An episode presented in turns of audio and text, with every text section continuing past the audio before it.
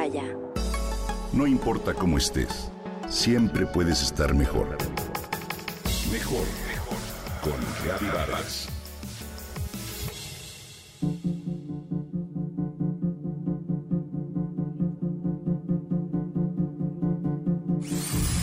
La sierra eléctrica no cesa. El sonido del taladro de concreto perfora mi cabeza cual máquina de dentista amplificada. El martilleo sobre el metal, con otros ruidos estridentes cuyo origen no identifico, cruzan la ventana de manera constante.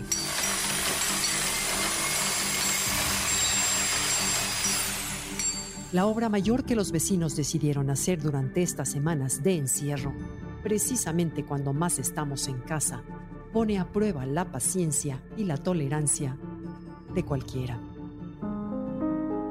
Desde niños nos enseñaron a agradecer, tanto por lo que recibimos como por lo que hay y tenemos. Los guías espirituales y terapeutas aconsejan, por las mañanas agradece tres cosas antes de empezar el día, o bien, antes de acostarte escribe cinco cosas que tengas que agradecer.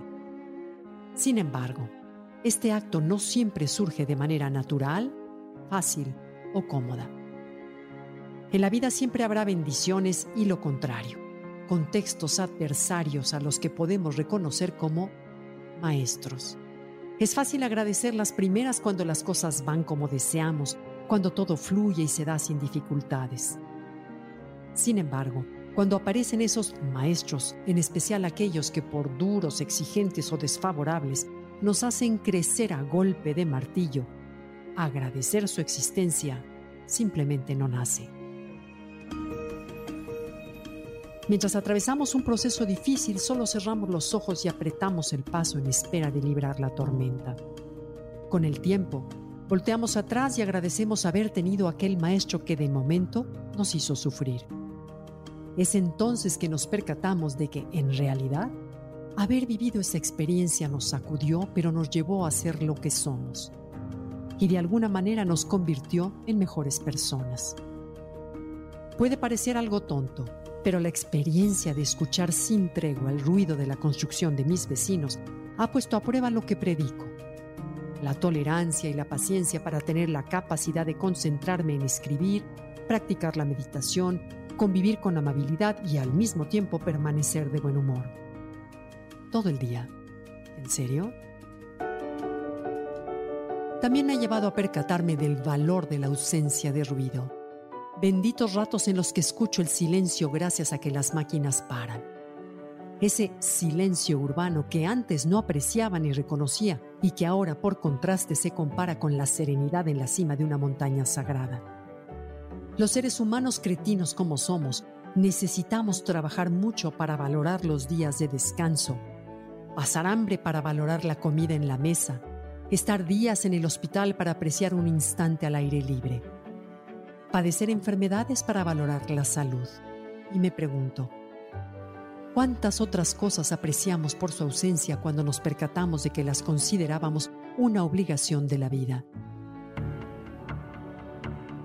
Podemos pensar en nimiedades como son la ausencia de prisa, tráfico, del altero de platos por lavar, o en cuestiones más relevantes como la ausencia de angustia al ver los resultados del análisis de sangre en los rangos correctos, de dolor, de ansiedad al poder sacar de la cartera lo necesario para el gasto o también en la ausencia de tensión con algún familiar.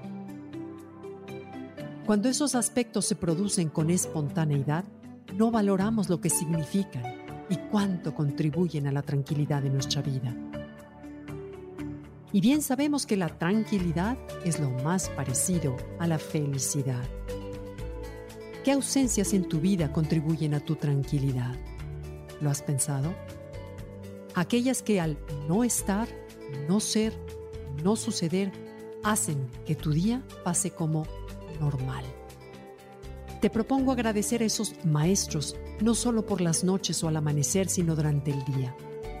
Es una invitación a tener la conciencia abierta y percibir aquello que por su ausencia nos hace vivir mejor.